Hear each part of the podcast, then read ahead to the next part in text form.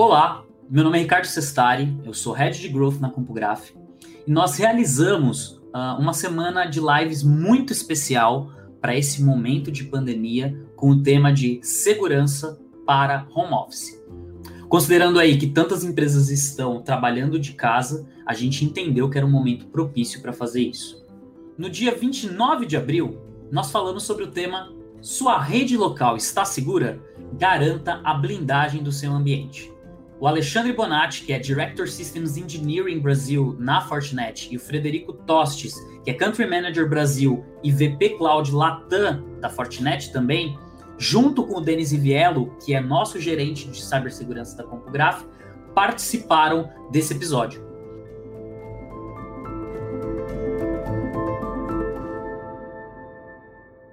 É, boa tarde a todos, gente. É, como o Ricardo falou, eu sou o Frederico Tosh, sou Country Manager da Fortinet aqui no Brasil é, e vice-presidente para nuvem pública na América Latina.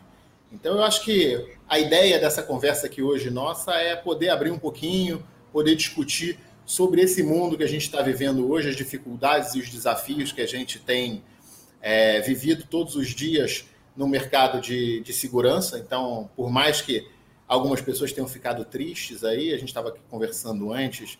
O mercado de tecnologia é um mercado que vem sofrendo muito menos do que os outros mercados.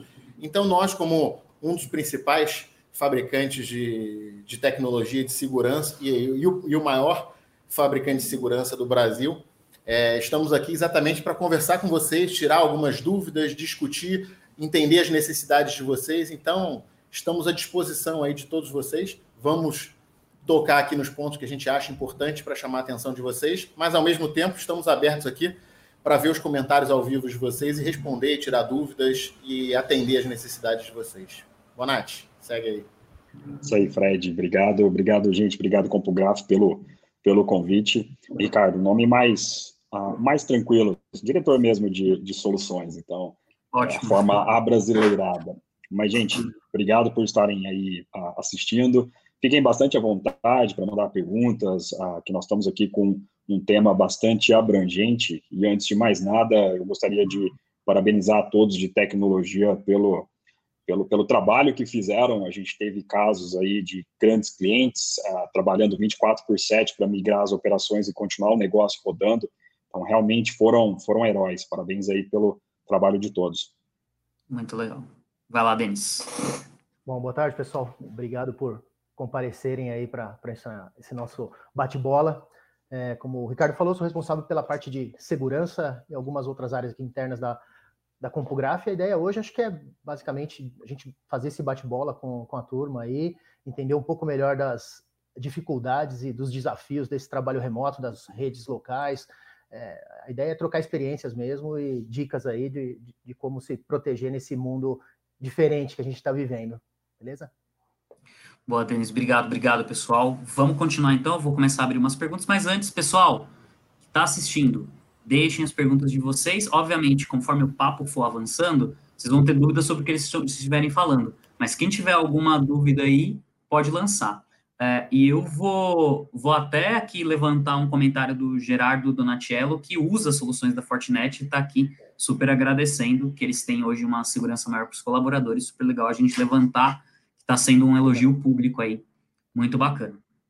É, e eu queria começar, gente, eu acho que o Tostes deu, deu uma caída, daqui a pouco ele volta, mas uh, queria começar assim, a gente pode começar agora, tem algumas perguntas para vocês. Então, assim, é, beleza, é, a gente sabe que muitas vezes a rede de casa, né, a rede da empresa, a rede doméstica é esquecida. Só que ela também pode ser uma porta aí para invasão, para ataque, etc principalmente no momento de home office, quando a gente está usando VPN para acessar a rede da empresa. Então, assim, eu queria saber, começar primeiro pelo, pelo Bonatti, depois pelo Tostes, e aí passar para o Denis, que formas que vocês enxergam, né, de saber se o status da segurança da rede é, tá ok, tá de acordo, e que medidas vocês acham que a gente precisa tomar nesse período para saber se a rede está realmente segura? Excelente, excelente pergunta. Bom, uh, o, que, o que assim a gente não pode esquecer é que no primeiro momento eu costumo falar que uh, para a gente ser eficiente é em momentos que a gente consegue planejar, momentos que, que, que nesse momento atual, a questão é, é, buscar sempre a resiliência e agilidade. E para isso, o primeiro, a primeira preocupação das pessoas é a conectividade, ou seja, estabelecer uma conectividade com, com, com remoto, nesse caso das pessoas, os colaboradores, com a empresa, para que eles possam acessar e continuar o trabalho de forma como se estivesse exatamente dentro da empresa. E aí sim, o que é, o segundo passo é de fato a preocupação com a segurança. Uma das coisas que é o mais importante lembrar é o que a gente chama de proteção on-net e off-net, é que as proteções, as políticas, elas devem ser exatamente iguais ao que a pessoa tem dentro da rede corporativa. Então, independente onde ela esteja, seja em casa, no hotel, no trabalho, e isso a gente está falando de forma ampla e não somente exclusivo para esse momento de home office, de pandemia, mas o, o funcionário tem que ser permitido utilizar as mesmas políticas, ou seja, a solução de tecnologia ela tem que permitir replicar essas, essas configurações, essas políticas aonde quer que o cliente esteja, aonde quer que o funcionário uh, esteja e também com qual dispositivo que ele esteja. Pode ser um iPad, um telefone, um computador, um notebook. Então é sempre importante é conectividade logo depois garantir que essa réplica de segurança aconteça também uh, no dispositivo do usuário. Boa. Vai lá, Fred, sua vez. Como que você vê isso? Vamos lá. É, eu acho que a gente viveu um momento muito ímpar, né? De repente, é, todos os nossos clientes e não clientes tiveram que se reestruturar, se remodelar e viver uma, uma era completamente nova, que ninguém esperava, ninguém sabia o que ia acontecer e de repente bateu na nossa porta. Então eu vi o Gerardo aqui até agradecendo que conseguiu colocar é, a empresa funcionando para os colaboradores nesse momento ímpar. Isso foi uma realidade para todos nós. Então eu posso dizer que desde que a pandemia se iniciou aí, a gente tem trabalhado pelo menos o dobro do que se trabalhava antes, porque a requisição com, com a gente foi muito alta. Então a gente viu nossos tickets de suporte se ampliarem várias vezes, de clientes pedindo ajuda, querendo entender. Então a gente fez realmente, montou uma, uma área de guerra, uma sala de guerra, para poder atender a todos os clientes a migrarem, porque apesar de todos já estarem preparados para esse ambiente é, home office, nenhum deles tinha estabelecido padrões. Então, o interessante disso é, todos já tinham lá a sua solução funcionando, mas não usavam. Então, como de repente habilitar, como o Bonatti falou, 10 mil funcionários do dia para a noite num ambiente completamente remoto? Isso muda completamente a estrutura da empresa. Então, você tem que se reinventar. É, ontem a gente estava participando de uma live com vários CIOs é, também, dizendo, cara, não sei, te... meu maior desafio foi mandar o computador das pessoas para dentro da casa delas porque a gente não estava esperando isso. Então, vários desafios se tornaram é, reais de uma hora para outra. E o que eu acredito é a gente realmente tem que olhar com cuidado, aproveitar esse momento que a gente vai ter que fazer alguns investimentos, vai ter que fazer algumas coisas para fazer os investimentos corretos. Pensar de forma estruturada como é que a gente vai fazer isso, porque uma coisa é certa. E tem várias discussões aí no mercado falando o que, vai acontecer daqui a um mês, dois meses, tudo volta ao normal e todo mundo vai, vai ser como antes. A minha visão não é essa. A minha visão é que o mercado e o mundo vai, vai se tornar um mercado e um mundo completamente diferente. Então, como é que a gente vai se adaptar e como é que a gente vai transformar isso de hoje para amanhã? Porque agora a gente fez na emergência para todo mundo. Mas o que, que a gente tem que pensar? Quais são os fatores que a gente tem que vislumbrar para poder trazer isso para uma nova realidade? para trazer isso para um novo momento. Quais são os cuidados, que era o que o Bonatti estava falando, que a gente tem que pensar e não simplesmente levar o nosso, funcion... o nosso funcionário, o nosso cliente, né, quando a gente está falando com uma área de tecnologia, para um novo ambiente que é o ambiente remoto. Mas quais são as lateralidades que a gente tem que analisar, quais são as coisas, os cuidados maiores que a gente tem que tomar que a gente nunca tinha pensado, porque a gente troca o ambiente de, de, de de modelo. E eu já escutei de duas empresas grandes aqui no Brasil, é, que eu tive a experiência de falar de pessoas do mercado de tecnologia, do mercado fora de tecnologia, dizendo as empresas já entendem que a gente hoje está muito mais produtivo, a gente está muito mais lucrativo para ela em casa. Então, como é que a gente vai repensar esse modelo? Como é que as empresas vão repensar esse momento? Então, acho que esse é um mote muito interessante para a gente falar aqui quando fala de escritório remoto, de uma nova realidade de mundo. Ótimo, obrigado aí, que... Tostes. Vai lá, Denis. Pegando um gancho um pouco no que o, o Tostes falou, nós acompanhamos isso em algumas empresas, né? Que esse, esse momento foi oportuno não só para repensar algumas coisas básicas aí, né? De, de segurança, de conectividade também, mas é, não só isso, mas é, também refinar algumas coisas que eles já tinham né, implementado, e a hora que propagou isso para mais pessoas, ou grande parte da empresa, isso se fez é, necessário alguns refinamentos né, de configuração, enfim. Então, é, é assim, a solução é se reinventando também, né? E se refinando para atender todos, atender o negócio. Então, foi, foi bem bacana, está sendo, né? É, esse repensar segurança, né? De acordo com essa nova é, necessidade aí que aconteceu, mas foi, foi bom nesse sentido, né? Como o, o Bonatti falou, a parte do enforcement é, foi muito importante também, né? Ter as mesmas características de segurança é, replicadas independente do ambiente, né? De endpoint, mobile, enfim. É, isso está sendo muito bom para as empresas repensarem um pouco segurança atrelado ao negócio. Hoje está muito mais é, é, incipiente isso, né? Então, acho que é um, é um ponto bacana aí. Boa, legal. É, o Tosh trouxe um, um, ponto super importante, né? Que é sobre, pô, as empresas estavam preparadas, mas nem tanto, né? Então elas se consideram preparadas às vezes porque têm um acesso a VPN, acreditando que é tipo suficiente. Só que com o que a gente viu, uh, principalmente nas semanas de lives, nesses dias que passaram, é, mesmo com VPN existem alguns gaps. É, e eu queria saber de vocês, e agora eu queria começar pelo Denis, onde a gente pode encontrar esses gaps aí, mesmo utilizando VPN, é, que não garantem a proteção integral das redes das empresas. Como é que você vê isso? Uh, Denis. Congelou? O Denis acho que congelou. Congelou. É, pode, pode avançar para o pro, pro, pro Frederico, depois então, a gente faz a volta.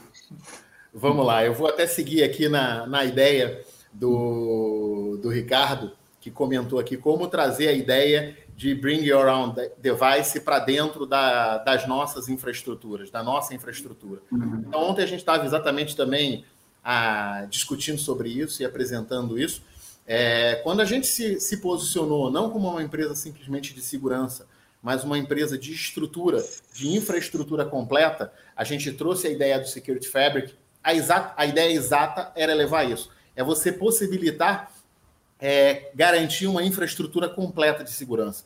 Então você pode se limitar simplesmente a levar uma solução de segurança para dentro da sua casa para fechar uma VPN, é, hum. mas depois o Bonatti pode até citar um exemplo que ele citou ontem de um ataque que aconteceu essas últimas semanas, é, que foi muito interessante e eu vi na apresentação dele ontem. É, mas como trazer isso? Então a ideia é exatamente isso a gente começar a pensar e vislumbrar a casa de diversos funcionários ou de pessoas críticas para a estrutura da empresa como um braço da empresa.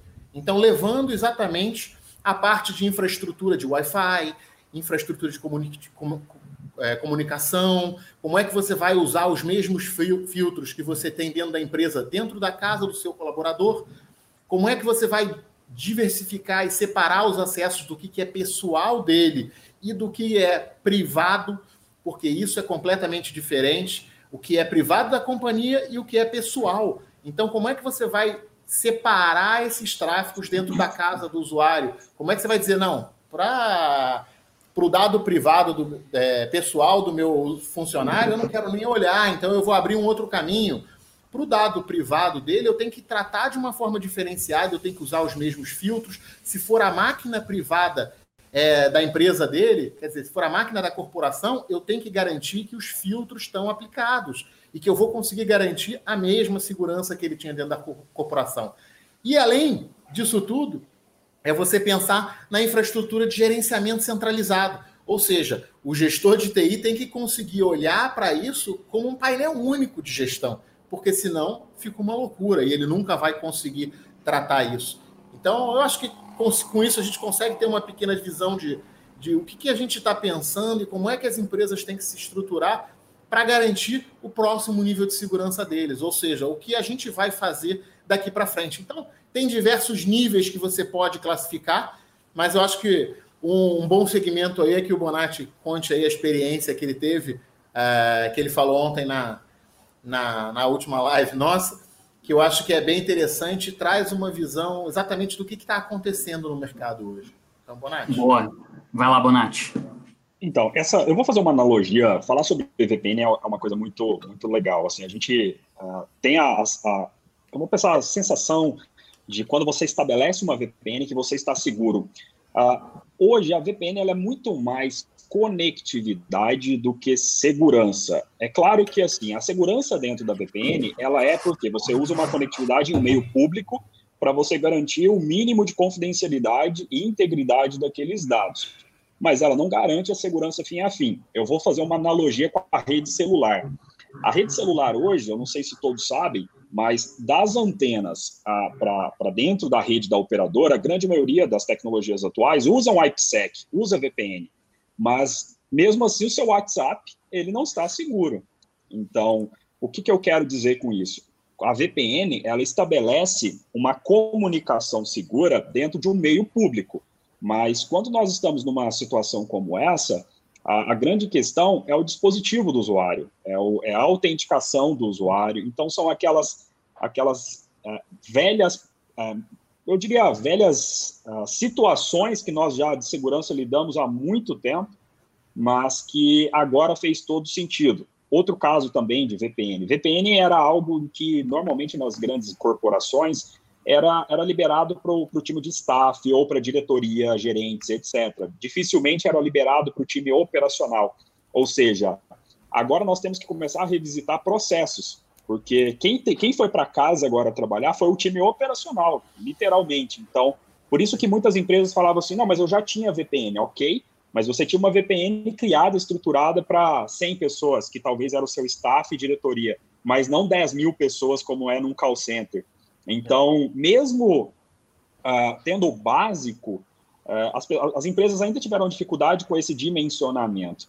Uh, esse ataque, assim, é importante a gente lembrar também que os atacantes, eles se adaptam muito rápido. É, da mesma forma que nós estamos nos adaptando para atender esse momento de pandemia e manter o business rodando, a gente está vendo dentro do nosso centro de inteligência ataques cada vez mais criativos usando isso. Aconteceu agora recente, que é até o que o Fred estava citando, nós identificamos ah, cartas sendo enviadas para casa de funcionários como sendo Nossa. enviando um pendrive, como sendo Nossa. da Best Buy ou do Walmart, como como uma carta dizendo o seguinte: estamos preocupados com esse momento, sabemos que você está em casa, então estamos fazendo uma doação de um pendrive que será muito útil no seu dia a dia.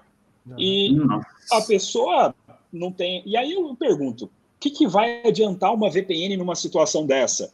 A pessoa vai receber esse pendrive e vai simplesmente plugar esse pendrive dentro do seu computador e aí a VPN nesse caso ela pode ser até um complicador porque ela vai fazer com que esse malware ele seja espalhado para dentro da sua infraestrutura como um todo. Então, assim, é, os atacantes eles também estão se adaptando muito rápido com esse momento e é por isso que nós temos que ficar bastante de olho, não só na tecnologia implementada, mas na inteligência é contar com parceiros e fornecedores que sejam capazes de nos ajudar com essa inteligência que, o, que, o, que os atacantes estão usando. Muito bom. Quer, Denis, por favor, comenta aí em cima, que acho que o assunto é bem Não, sim, pertinente. É, é, é, a tal da engenharia social aí, né? Trabalhando pro, pro lado ruim da, da força, né? Então, isso é bem importante que você comentou, é, não só as tecnologias nesse momento, mas a parte de conscientização, né? Então, a empresa fazer essa conscientização da, dos colaboradores, é, ter uma, no mínimo uma cartilha de melhores práticas do que fazer, como reagir, como se portar, ou como identificar algumas ameaças, isso é bem importante também, né? É, essa parte uhum. cultural do, do, de todo esse, esse nicho de segurança que a gente vive, né? A tecnologia vai é, trabalhar, óbvio, a favor disso em alguns momentos, mas tendo essa conscientização cada vez mais, essa maturidade de segurança do, do pessoal ajuda bastante a, é, enriquecer é, esse elo aí, que, é, que são as pessoas. Né? Muito legal. Então, gente, é, conscientização é um assunto que, inclusive, a gente está falando bastante lá na CompuGraph, nas campanhas que a gente está tá soltando, principalmente sobre engenharia social, né? É, foi muito legal o que o Bonatti trouxe sobre engenharia social por mala direta. Cara, mala que direta. absurdo. em 2020, abril de 2020. Home office, trabalho remoto, e a galera tá mandando mala direta para fazer engenharia social. É, não sei, vou deixar a dica aqui para o time de conteúdo que está assistindo, mas é um incremento legal para a gente fazer no material. E para quem está vendo a live, é, a, o pessoal de, do time de conteúdo vai postar para vocês um link com os nossos materiais sobre engenharia social que aconteceram, é, que, que a gente produziu aí no, nos últimos meses, porque eu acho que é bem pertinente é, para o que a gente conversou aqui agora, né? Que eu achei sensacional. É, em marketing, a gente fala muito de é, usar a mala direta, retomar esse negócio da mala direta para aproximar relações e tudo mais. Fiquei impressionado que estão usando mala direta para fazer engenharia social. Muito legal. E aí, pegando nesse gancho, cara, voltando para a rede doméstica, é, beleza, VPN, é, a gente coloca as pessoas em casa acessando a rede doméstica. É, o que, que vocês consideram como fundamental é, numa política de segurança da informação para a empresa? É, assim, você tem a VPN e você tem e, e, e você tem muitos arquivos na rede. O que, que é política ideal, assim, cara? Se você tiver em horário de trabalho, você usa a rede, usa a VPN, tem que trabalhar dentro da rede da empresa, ou não, não é bem assim, depende. Eu queria ouvir primeiro do Denis. Como que é a melhor prática? Como seria a melhor política nesse caso? Porque a rede agora está aí no ar, né? Sim. Bom, é, a melhor prática vai ser aquela definida em conjunto com o objetivo da empresa, né? Não, não, não tem é, mágica, né? Mas é, dependendo da maturidade da empresa e dependendo dos objetivos é, que, que, já estão definidos, principalmente no, no, no quesito de proteções de segurança é, e, e, e, meios para garantir isso, é, tem que tá, estar tá muito bem casado. Então não adianta somente a conscientização, né, como eu havia dito, precisa das ferramentas para fazer com que isso seja cumprido, né? Claro, a, a empresa ela tem que definir é, mínimos aceitáveis, né? É, enfim, é, desde o da, da, do tipo de conexão, evitar conectar algum dispositivo que não tenha todas as proteções ou tenha menos proteções em, em redes públicas, é, manter a, a, a, máquina sempre atualizada, né? permitir que as atualizações ocorram, mas é, tudo isso não, não, vale de nada se a gente não tiver, no mínimo, soluções para garantir que isso seja feito ou que force um pouco o usuário a, a, a cumprir com esses requerimentos. Né? Então, a, a, política ideal é aquela que consegue casar as necessidades da empresa, o mínimo definido como aceitável de segurança e as ferramentas que a empresa possui para garantir isso. Né? Então, é, desde da, dessa parte de compliance, de, da parte de é, enforcement, de endpoint, de mobile, enfim, tem hoje N soluções para é, enriquecer essa, é, esse, é, é, essa, esse enforcement, né, esse, esse compliance, mas tem que ser em conjunto, não, não, não tem bala de prata para isso. Hoje ainda não, não, não, tem. Se você tem uma empresa muito restritiva, você acaba engessando o usuário. Se você tem uma, uma política muito maleável, você acaba colocando a empresa é, exposta. Então, tem que, ser, tem que se achar um equilíbrio para garantir tudo isso. Legal. Bonatti? É, eu acho que, pensando em política, a gente tem que pensar principalmente no endpoint, uh, no dispositivo do usuário, porque é o foco nesse momento. Se a gente não pensa no dispositivo, a gente passa a ter um problema de segurança muito sério. E algumas empresas, inclusive, elas, elas por questão estratégica, elas tiveram que usar os computadores pessoais das pessoas. Então pensa a, a questão jurídica e, e, que isso tem, que isso envolve. Como é que você vai garantir a segurança no computador da pessoa, ou pior, como é que você vai bloquear ou instalar qualquer coisa que, que seja de uso corporativo no notebook pessoal da empresa. Então a política ela tem que abranger isso. E ela tem que abranger principalmente, olha, naquele momento em que a pessoa está utilizando para trabalho profissional, é, ela tem que ter como requisito, no mínimo, a instalação de softwares obrigatórios de segurança. E esses softwares, eles são softwares que vai, de fato, evitar com que a pessoa abra software, é, por exemplo, abra o WhatsApp durante o sistema que está em uso do sistema corporativo, com a VPN estabelecida, é, abra redes sociais, por quê? Não por questões somente de produtividade, mas por questões de segurança. Como eu disse, a VPN estabelecida, ela é um elo, ela é uma ligação com toda a rede do, da, da empresa. Então, o mínimo que você deveria exigir é que tenha uma solução que seja capaz de bloquear esse tipo de aplicações, que a pessoa start qualquer aplicação que seja pessoal no momento que a VPN está ativa. Depois que a VPN foi, é, vamos pensar o seguinte, desconectada, o horário da pessoa acabou, a aplicação ela tem que entender isso e aí sim deixar a pessoa usar o computador pessoal dela como se fosse, é, claro, uh, de, da forma que ela quiser. Mas dentro daquele política de trabalho, é, a política de segurança ela tem que se atualizar e, e se a, acompanhar esse momento para que naquele momento a pessoa, ela, como ela está usando a trabalho, ela tem que seguir no mínimo as instalações obrigatórias de software dentro da, da, da máquina da pessoa. Legal. E você, Fred, como é que você complementa isso aí para a gente? Eu vou tentar dar uma visão um pouquinho mais de negócio, né?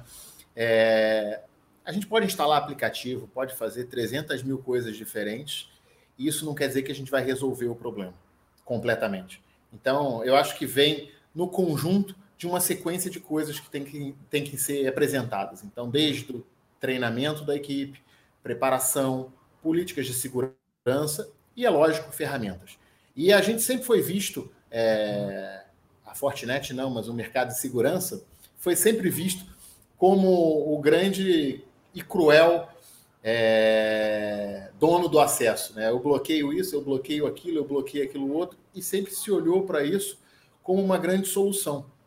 E há anos que a gente já mostra que é completamente diferente. A ideia é você fecha alguns caminhos durante o uso para evitar que esse caminho seja utilizado. Mas isso não quer dizer que a gente tem que bloquear todos os acessos, que a gente tem que é, impedir o usuário de funcionar. Porque a ideia que a gente tem quando a gente começou a levar a segurança para toda a infraestrutura da rede, para todos os pontos remotos de acesso, é exatamente não bloquear, mas habilitar o negócio com segurança. Então você olha, você trata o tráfego, você entende qual é o tráfego e você vai lá e mitiga aquele risco. Então é lógico, se o cara está acessando um dado confidencial que não pode sair da empresa, você tem que ter políticas para garantir que isso não saia de maneira nenhuma, que ele não possa fazer um print da tela, que ele não possa absorver aquela informação. Então você vai ter que usar ferramentas específicas para cuidar daquela situação específica. Então cada situação tem que ser tratada de uma maneira. Da mesma maneira que a gente tratava a forma com que o usuário usava o computador dele, o desktop dele na empresa, e a forma que ele usava o dispositivo móvel dele, que também dava acesso a várias coisas. Então o cuidado tem que ser o mesmo. Só que agora a gente tem que pensar que ele está em casa. Então, como dar essa garantia de segurança para dentro de casa? E aí sim, a gente precisa olhar com muita atenção é, no objetivo que a gente tem lá, no que, que a gente tem que instalar lá, qual é, o, qual é o cuidado que a gente tem que ter com aquela máquina, dependendo do nível de acesso que ela tenha. Então, sim, precisa olhar com muito mais cuidado, como o Bonatti falou, para o dispositivo do usuário.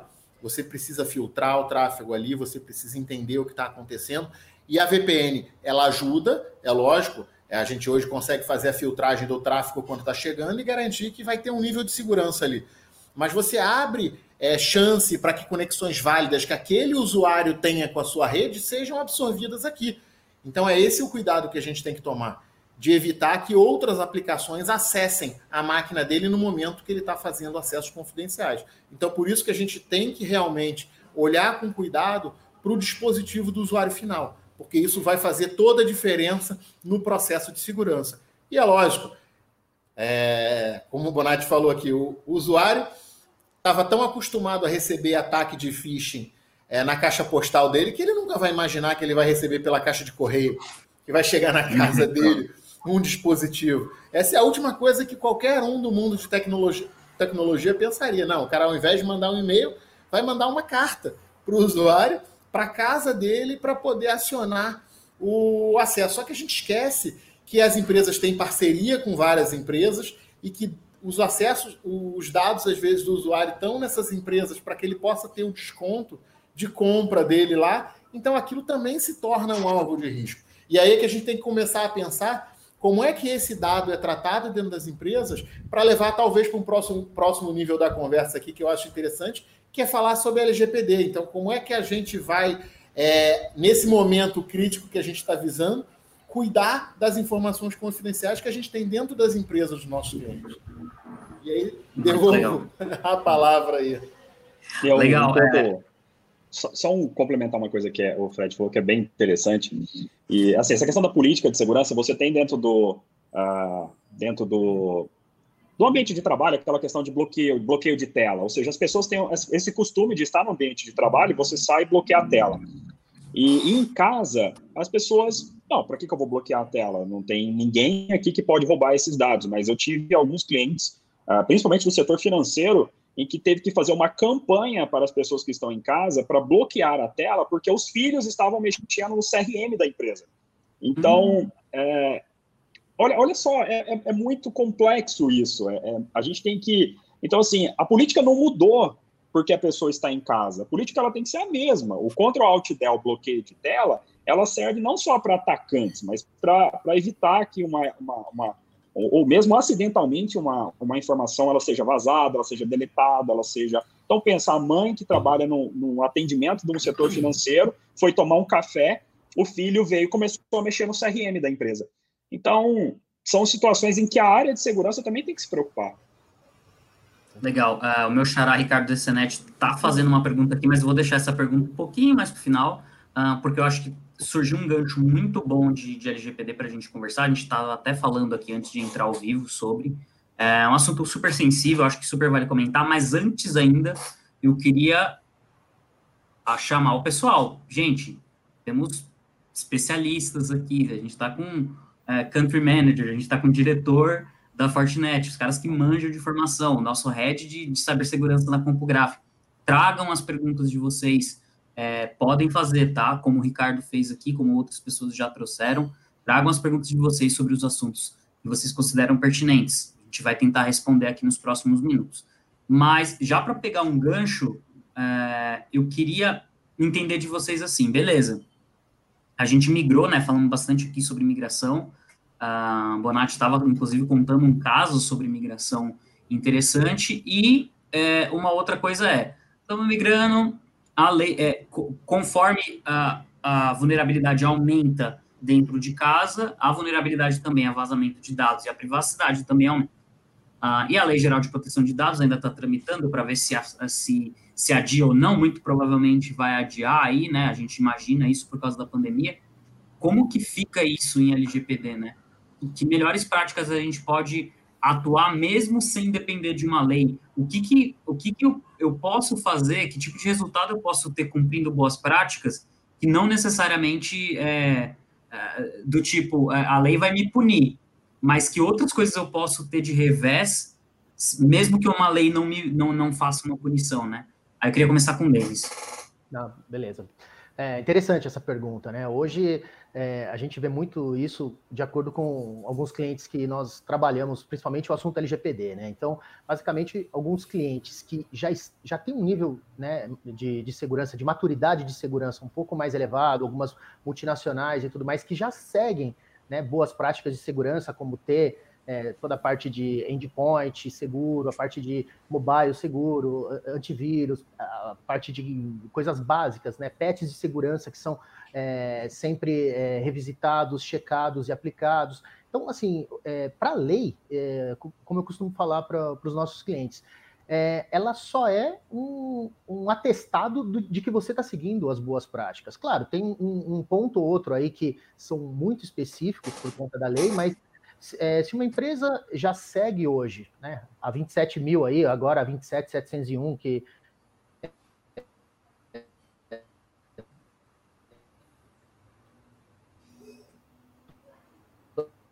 da parte de privacidade, se ela já segue em estar cumprindo a lei, né? Porque a gente acaba revisitando pontos é, não só na parte de controle de acesso, na parte de é, checagem, né? É, logs, enfim, coisas bem básicas assim do, do script 27 mil básico de segurança que a lei vai abordar. Então, é, isso não se perde. O, mesmo que a lei se postergue, mas é, qualquer empresa que queira elevar o, o, nível de segurança dela, seguindo e melhorando essas boas práticas, vai estar cada vez mais próximo de, do cumprimento e do compliance da lei. Legal. Amigos aí estão acompanhando aí com os clientes, mas a gente está vendo dessa forma. Boa. É, quer ir lá, Frederico, por favor? Claro, sem problema.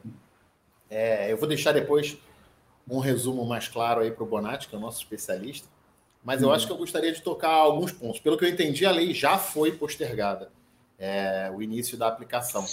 É, pelo menos foi a última informação que eu tinha recebido. Mas no final do ano eu já tinha recebido a informação de que possivelmente eles postergariam de qualquer jeito, porque faltava eleger o comitê.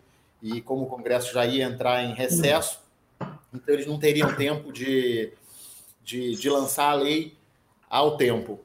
É, mas é, cabe muito o que a gente está conversando aqui. A questão é a seguinte: não é o quando a lei vai começar, até porque essa conversa que eu tive com o governo especificamente foi com um, um grupo grande lá do governo, e eles falaram bem claramente: a nossa intenção aqui não é sair multando todo mundo porque cometeu uma vírgula ou um erro.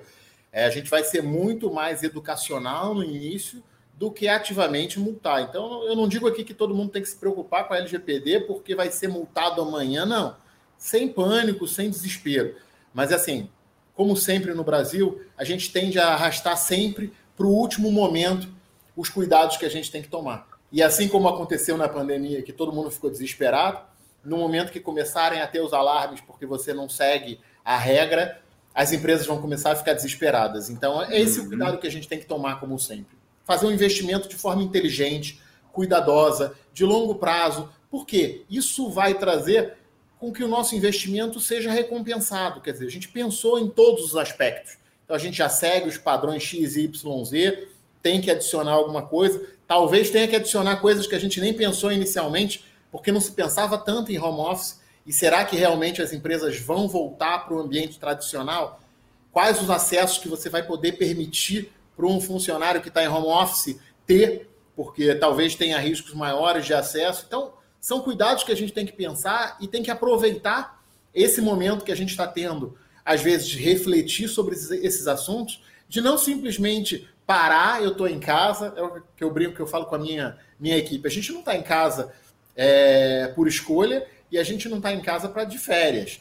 Então a gente continua aqui trabalhando dobrado para atender e ajudar todo mundo a continuar funcionando, porque o país precisa continuar rodando. E graças a, ao nosso ambiente já criado no, no histórico passado, a gente já estava acostumado com isso. Então, continua vivendo a vida como se nada tivesse acontecido.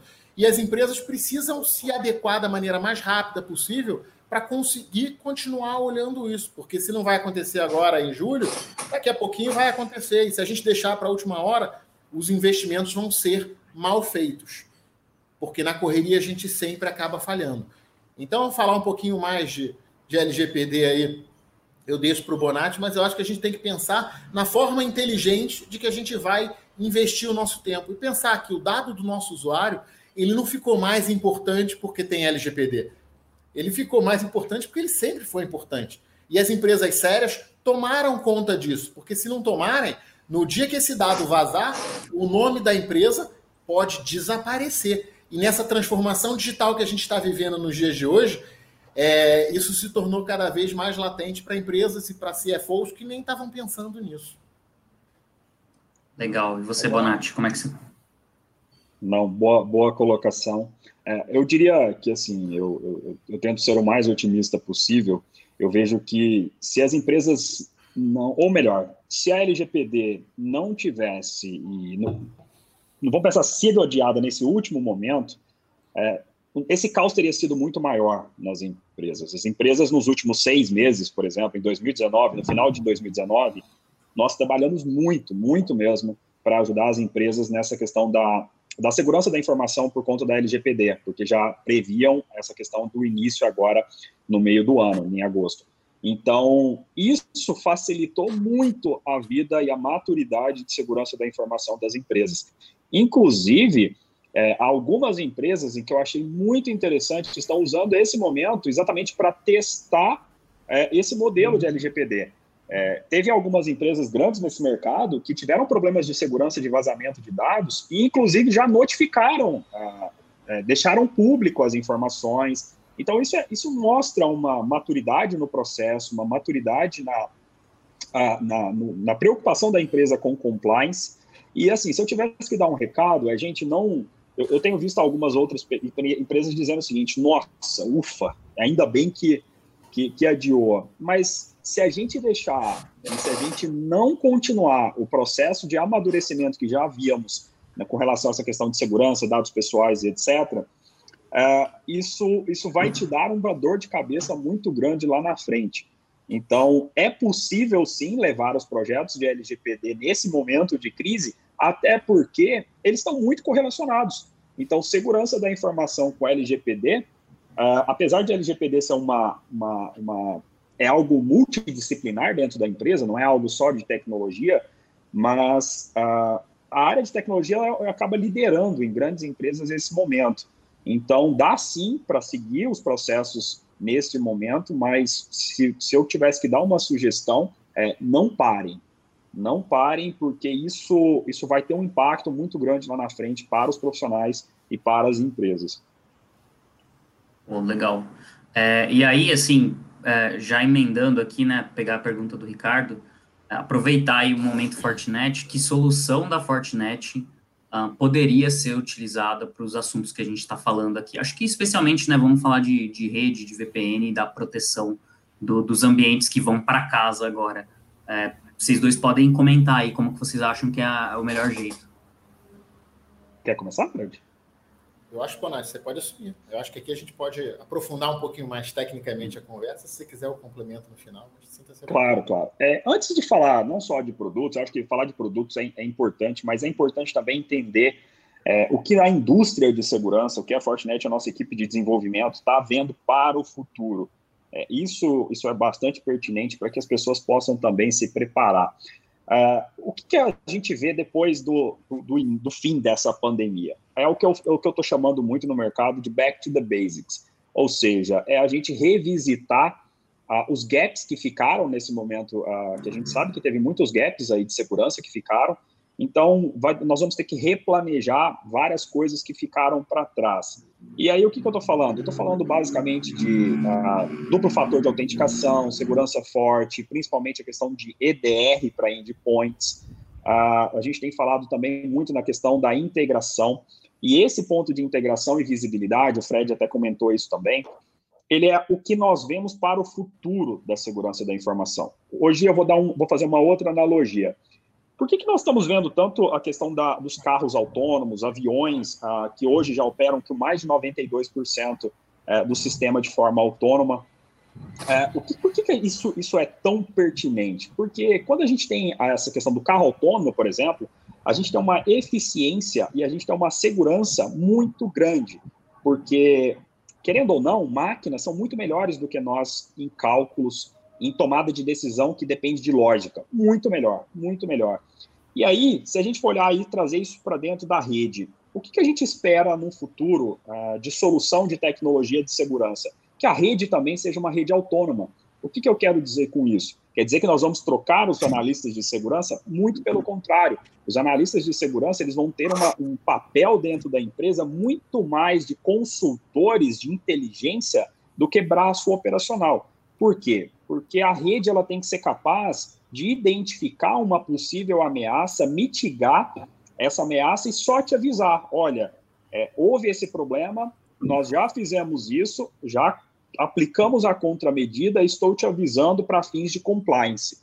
Então, essa rede ela tem que ter essa, essa autonomia, esse poder de decisão. E isso hoje já é possível. Então, por quê? Essa autonomia, ela traz algo muito importante para dentro da área de segurança. Temos aqui vários profissionais, a gente sabe que na área de segurança a gente não tenta mitigar 100% dos riscos. A gente tenta, quando nós formos atacados, resolver o problema no menor tempo possível. Então a questão aqui é tempo de resposta. E não adianta tempo de resposta, a máquina tomar uma decisão por nós, ela vai ser muito, muito mais eficiente. É claro que nós temos que ter a inteligência dos nossos analistas para ensinar a máquina a operar é, de acordo com o seu negócio, com o seu business. É por isso que existe a inteligência artificial e machine learning. Uh, mas, e, e, aí, refletindo em produtos e soluções. Isso tem um nome dentro da Fortinet. A Fortinet é uma empresa muito técnica por isso que nós temos várias patentes, e isso é uma patente dentro da Fortinet, que é o que nós chamamos de Security Fabric, que nada mais é do que uma integração é, e uma autonomia em todos os pontos da rede, seja no dispositivo, seja no Wi-Fi, seja na rede cabeada, seja no Fire, seja na nuvem. Ou seja, qualquer uh, problema de ameaça que é identificado num dispositivo, a, a rede ela pode sozinha o Wi-Fi bloquear aquele usuário, se ele está na rede cabeada, o próprio switch ele pode identificar e dar um shutdown na interface do switch. Uh, então, se ele está na nuvem, automaticamente ele consegue bloquear aquela conexão para a nuvem. E o mais importante, conversando com os demais dispositivos. O que, que eu quero dizer com isso? Se um atacante ele está tentando atacar a sua aplicação que está em nuvem, muito provavelmente ele também vai tentar atacar seus funcionários em algum momento. Então, aquela mesma contramedida que você aplicou na nuvem, ela tem que ser aplicada automaticamente no seu firewall de perímetro e nos seus endpoints. Então, essa autonomia, então, falando em produto em si, isso é o que a gente chama de Security Fabric. Não Legal. sei se ficou claro. Acho que. Quer, acho que complementar? Para a galera mais, mais leiga, tipo eu, claro, tem algumas cara. sopas de letrinhas aí que eu não entendi, mas ficou legal. Mas complementa aí, Fred. Não, é, eu acho que o que o Bonatti tentou é, demonstrar na explicação dele, e eu deixei ele se aprofundar mais tecnicamente, exatamente porque eu acho que é, isso é interessante e é, é um desafio para a gente. É, eu, apesar de ser comercial, country manager, eu também vim da área técnica, então é um desafio a gente sempre medir as palavras para poder trazer a realidade. Mas a gente pode falar de uma solução pontual, como o Ricardo está perguntando, que é o EDR, que você vai botar no cliente, vai gerenciar, vai tomar conta da máquina, vai ver o perfil, como é que a máquina está funcionando e vai trazer um pouco de inteligência para aquela máquina para resolver um problema pontual. Mas a ideia nunca é essa. A ideia é sempre a gente pensar de um ponto de vista mais amplo. E aí, a dizer, ah, vai acabar, como o Bonatti falou, a gente está trazendo inteligência artificial para a segurança da informação. Tem mais de dois anos, três anos que a gente já está trabalhando nisso. Então, os ataques eles já são mitigados de forma que a inteligência artificial fica fazendo a análise daquele tráfego e ela já reage automaticamente. Então, é um conjunto de soluções. E quando a gente trouxe o Security Fabric, a, exatamente, a ideia exata é esquece segurança como um ponto na, na sua solução é, de infraestrutura. Pensa na segurança como a base do trabalho. Então a gente não pode mais pensar que um switch não tem inteligência para agir. A gente não pode esquecer dos dispositivos de OT, ou seja, de que tomam conta hoje de diversos dispositivos dentro de várias empresas, indústrias, que são as câmeras de vídeo, os dispositivos de cobrança e, e que é a inteligência da parte industrial, pelo, é, principalmente, que isso vai ser esquecido, porque se a gente olhar aqui, eu estou aqui na minha sala, mas eu tenho uma câmera ali, outra câmera aqui, cuidando da minha segurança pessoal. E esses são dispositivos que estão vulneráveis que tem um risco muito grande, porque os, os fabricantes disso não tomam conta de como é que isso funciona. Então, a gente, como mercado de segurança, precisa entender isso. E a ideia de, ah, vou acabar com um profissional de segurança, muito pelo contrário. O que a gente está tentando evitar é manter isso sob controle. Porque a realidade do mundo hoje é que a gente não tem profissionais de segurança suficientes. Então, se amanhã você diz, eu como empresa, preciso de mais 10, 20 pessoas aqui dentro da minha infraestrutura para tomar conta da minha rede, porque eu tenho 10 soluções diferentes é, e estou tendo que adicionar e trazer alguma coisa no, nova para minha empresa que eu não pensei é, no, na big picture, ou seja, na estratégia como um todo, você não vai encontrar esse profissional no mercado, porque não existe. Ele está em falta. Então, a gente, como hoje detentor de mais de 50% do mercado de segurança do Brasil, a gente tem o objetivo exatamente de educar, de trazer para a realidade os nossos clientes de como é que a gente pode fazer para pensar de uma forma mais ampla. Porque a Fortinet não vai resolver o problema de todos eles em todos os aspectos. Então a gente pegou e abriu nossas APIs todas para que diversos fabricantes pudessem entrar nesse mundo de Security Fabric e trazer mais inteligência para o nosso cliente e não para a Fortinet somente, mas trazer mais inteligência para o nosso cliente, que ele possa adequar necessidades específicas da rede dele e que isso seja feito de forma centralizada, que a gestão seja única para o quê? Para poder trazer um recurso melhor gerenciado. Então não adianta você pensar numa solução de EDR ou numa solução de VPN ou numa solução de client, ou numa solução de NAC, se você não consegue integrar tudo isso e ter uma gestão unificada. Então, a importância é exatamente você poder simplificar a nossa vida. Porque a gente não pode mais pensar. Eu me lembro há 15 anos atrás, quando eu vim para a Fortinet, é, tocar essa operação e, e, criar esse mercado, eu me lembro exatamente disso. O que, que a Fortinet encantou e brilhou nos meus olhos? Foi exatamente a preocupação dela de tornar a vida dos nossos clientes mais simples. Então, isso é que eu acho que é mais importante, é a visão de longo prazo e não a visão de qual solução resolve o meu problema hoje. Porque isso, uhum. se a gente começar a olhar para isso de forma fria, vai ter sempre alguém querendo se aproveitar daquele momento e dizer que tem a solução para todos os problemas. Não funciona assim. Muito legal. É, queria ouvir a visão do Denis também em questão de solução, mas já pegando o gancho aí, né? Não uma visão pontual, mas vamos falar de visão de solução mesmo assim. O que, que resolve um, um, problema de segurança como base, né, Denis? É, pegando o gancho aí do, do, do, do Bonatti e do, do Fred, como é que você vê essa parte de solução mesmo, né? Do tipo, a parte ferramental mesmo, como é que a gente resolve depois que a gente passou pela conscientização, políticas, etc.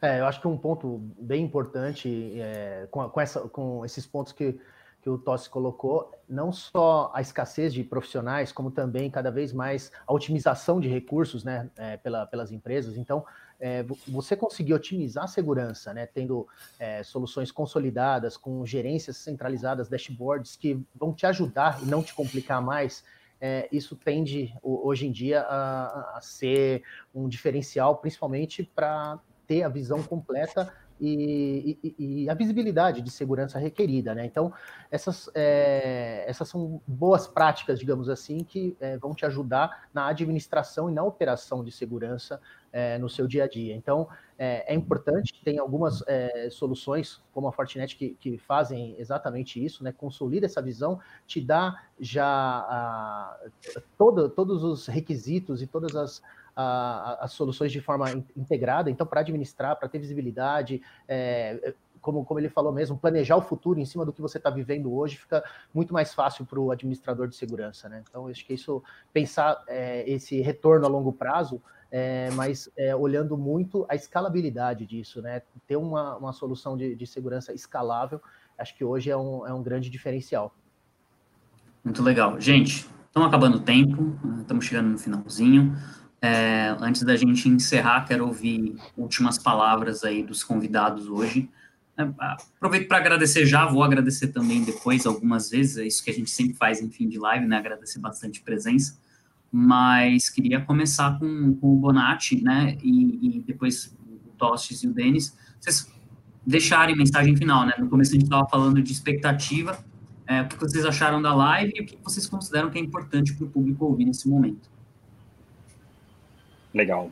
É, antes, rapidamente, eu vou, achei a pergunta aqui muito pertinente do Salvador, então rapidinho responder, depois a gente vai compartilhar o link com vocês, mas a integração do Security, é, do Security Fab com outros vendors, ela é imprescindível, ou seja, hoje a gente suporta mais de 100 vendors é, exatamente para isso, não existe uma automação se o ambiente for 100% é, Fortinet, até porque a gente sabe que esse ambiente heterogêneo dentro dos clientes, eles são, é, é uma realidade, mas a gente compartilha o link aí com vocês. É, com relação à, expectativa, o recado final é, é, gente, eu acho que o mais importante agora é, é parceria. Eu, eu, tenho visto isso, é um momento extremamente complicado, é um momento em que nós temos visto a, as pessoas de segurança das empresas é, não saberem ao certo o que fazer ou buscando ajuda, e é por isso que, é, nesse momento, ter a parceria do fornecedor, a, é a parceria da CompuGraph, é a parceria da Fortinet, é a parceria física.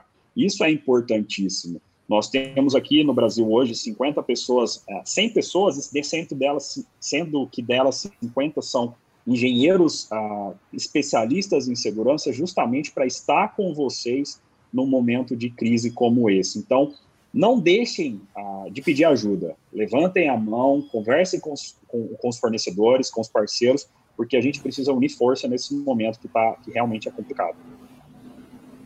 Muito legal. Vai lá, Tostes. É, eu queria agradecer, eu acho que o discurso é sempre enriquecedor, né? Quando a gente pode é, explorar aqui. Então a gente aproveitou aqui para responder várias perguntas. Eu acho que essa interação ela é sempre muito positiva. É, e como mensagem final, eu gostaria de deixar para vocês, é, seguindo aí na, na lógica do Bonatti, é, a gente está aqui há 15 anos presente no mercado, nos tornamos o maior é, provedor de soluções de segurança é, do Brasil, então, número um. E isso não foi à toa. Isso foi exatamente com o investimento que a empresa fez, com os cuidados que a gente tem com os nossos clientes, com o dia a dia da gente. Então, é, para uma empresa de segurança, hoje a gente tem mais de 100 profissionais dedicados aqui no Brasil, montou o nosso TAC para resposta aqui no Brasil também, localmente, para atender a todos os clientes, poder responder vocês. Como eu falei aqui, apesar da gente estar mais ligado à área de vendas do que de pós-venda, a gente acompanha exatamente o fluxo do que está acontecendo e quais são os, os pedidos de ajuda que os clientes estão fazendo para poder suportar isso. Durante essa pandemia, as primeiras semanas, a gente montou realmente uma War Room para poder responder a vocês, nossos clientes, o mais rápido possível e apoiar todos os nossos parceiros, porque apesar da quantidade de gente que a gente tem, são centenas de milhares de clientes no Brasil. Mas assim, não evitem, procurem a gente. Se vocês tiverem alguma dificuldade, é, todos que me conhecem sabem que o meu telefone está sempre aberto. Então, me liguem, conversem, peçam ajuda, conversem com a CompuGraph, peçam é, o, o, auxílio deles para resolver. Então, assim, a gente não fecha é, parceria e trabalha com ninguém que não esteja preparado. Então, nas primeiras duas semanas, a gente migrou toda a nossa infraestrutura para ambiente online, exatamente para atender a necessidade de todos os nossos parceiros e continuar com o fluxo de treinamentos. Agora, no último, nos últimos momentos, eu não sei se está público ainda, mas a gente tem aberto todos os nossos treinamentos de produto de forma gratuita para que as pessoas pudessem conhecer mais e aprofundar melhor os conhecimentos na solução. É... E estamos preparados para isso. A gente vai continuar atendendo a todos vocês da melhor maneira possível. Não paramos, continuamos investindo, continuamos contratando, continuamos é, o investimento no país, porque eu acho que são dessas crises que a gente tira as grandes oportunidades. E são nesses momentos que se mostram quem veio para ficar e quem está aqui disposto a ajudar vocês e quem não está disposto. Então apostem, podem gritar, podem pedir ajuda, que a gente está aqui para ajudar vocês. Obrigado, gente. Valeu, Tosses. Finaliza aí, Denis, por favor. É, só rapidinho, é, respondendo uma pergunta rápida aqui do, do Fagner. Sim, temos soluções para isso, Fagner. Entre em contato com a gente depois aí que a gente fala um, um pouco mais a respeito, tá? E, bom, é, acho que vocês falaram tudo. Nesse momento importante, é, é, é muito é, importante também falar com pessoas que estão realmente engajadas com o tema segurança, né? É, é há 36 anos nesse nicho, é, uma, uma longa caminhada e uma longa experiência. Né? Então, é, fiquem à vontade, entrem em contato conosco. Estamos recheados aí de, de soluções e dicas para a gente melhorar a nossa segurança, a segurança da, não só da, das empresas, como da, dos endpoints, e, e garantir que isso seja menos traumático possível. Beleza? Obrigado. Muito obrigado, gente. É, para finalizar, tem alguns recados e alguns agradecimentos para fazer. Quero uh, primeiro agradecer todo mundo que participou da live. É, foi muito legal, a galera interagiu de novo. A gente sabe que a gente está seguindo num ritmo bom. E agradecer principalmente vocês, os convidados hoje, que trouxeram um nível muito técnico para a conversa, né? A galera é, deu para perceber que as pessoas se engajaram nisso. É, a gente manteve um pico muito legal de, de, de audiência. E é muito bom a gente trazer uma discussão rica e direcionada nesse momento. É, aproveito para falar isso por quê? Porque a CompuGraph agora está num momento de muita conscientização de segurança da informação para o Brasil inteiro. A gente está num movimento muito legal de criar conteúdo muito relevante, de trazer gente é, que, que saiba do que está falando sobre esse mercado que, cara, está cada vez mais. É, ele está pulando na nossa cara, né? Agora com transformação digital, LGPD, tá gigante. Então a gente está nesse movimento de realmente é, criar uma fábrica de conteúdo muito relevante para todo mundo do mercado, para todos os profissionais, para todos os gestores de segurança da informação. E é muito legal poder contar com, com, é, com vocês da Fortinet, com especialistas que estão contribuindo para a gente com isso. Então, eu queria agradecer muito a esse momento, porque é, é, é o grande objetivo é levar conteúdo mesmo. É, queria aqui deixar também um, um, uma, um agradecimento aí, que a gente teve uma presença muito especial, que foi a do, do seu Jax, né, o presidente da CompuGraph, ele é, deixou aqui pessoalmente os agradecimentos dele para a Fortinet, para os parceiros. Então, Jacques, obrigado por ter acompanhado a gente. Sabe que a agenda uh, é, é, bem complicada, então foi muito bacana ter, ter a sua presença aqui. É, agradecer de novo, né, pela terceira vez e super importante ao time de conteúdo que está dando toda a estrutura para essa live que vocês viram como aconteceu super bem, deixaram os links, tudo que é a Luísa, a Juliana, a Laís e a Bia. Uh, tudo aconteceu, as pessoas, como foram feitos os convites, a produção, etc. Elas que cuidaram de tudo com muito carinho, então foi muito legal. E aí, é, no, esse vídeo do YouTube ele vai ficar gravado. Todos os links aqui que a gente comentou, é, inclusive os da, da que, que, o pessoal da Fortinet trouxe e tudo mais, a gente vai deixar na descrição do vídeo. É, e, assim, é, se vocês tiverem alguma dúvida, nossos contatos vão estar tá lá. É, entre em contato com a gente, que a gente pode direcionar vocês para o pessoal da Fortinet também, não vai ter problema. É, vai, vai ser bem bacana que vocês entrem em contato com a gente para a gente direcionar como a gente encontrar da melhor forma. E os links da Fortinet também vão estar tá lá, então vocês podem entrar no site deles, entrar em contato direto, não vai ter problema, eles mesmos se disponibilizaram aí. É, reforçar o convite, a semana de lives acaba amanhã, é, sobre trabalho remoto e a gente vai estar com o Nicolas, Nicolas Zucco, que é diretor de Cybersecurity Latam na, na Microsoft. Uh, o Ricardo Martins, que é nosso analista de produto na CompuGraph, vai estar como host, né, o convidado da CompuGraph aí, para fazer o contraponto técnico. E quem vai apresentar é o Diógenes de Leo, que ele, é, ele trabalha em growth aqui é, na CompuGraph. E a, a gente vai estar tá falando sobre Zero Day, sobre proteção e gerenciamento de multi-cloud. A gente vai falar um pouco mais de nuvem, tá? É, então, assim, gente, muito obrigado. Acho que são todos esses os recados que eu tinha que dar. De novo, agradeço muito. É, e, assim, contem com a gente. A gente está iniciando um movimento muito legal de conscientização sobre segurança no Brasil. E é muito bom poder contar com os parceiros aí da Fortinet, todos os parceiros que a gente está hoje.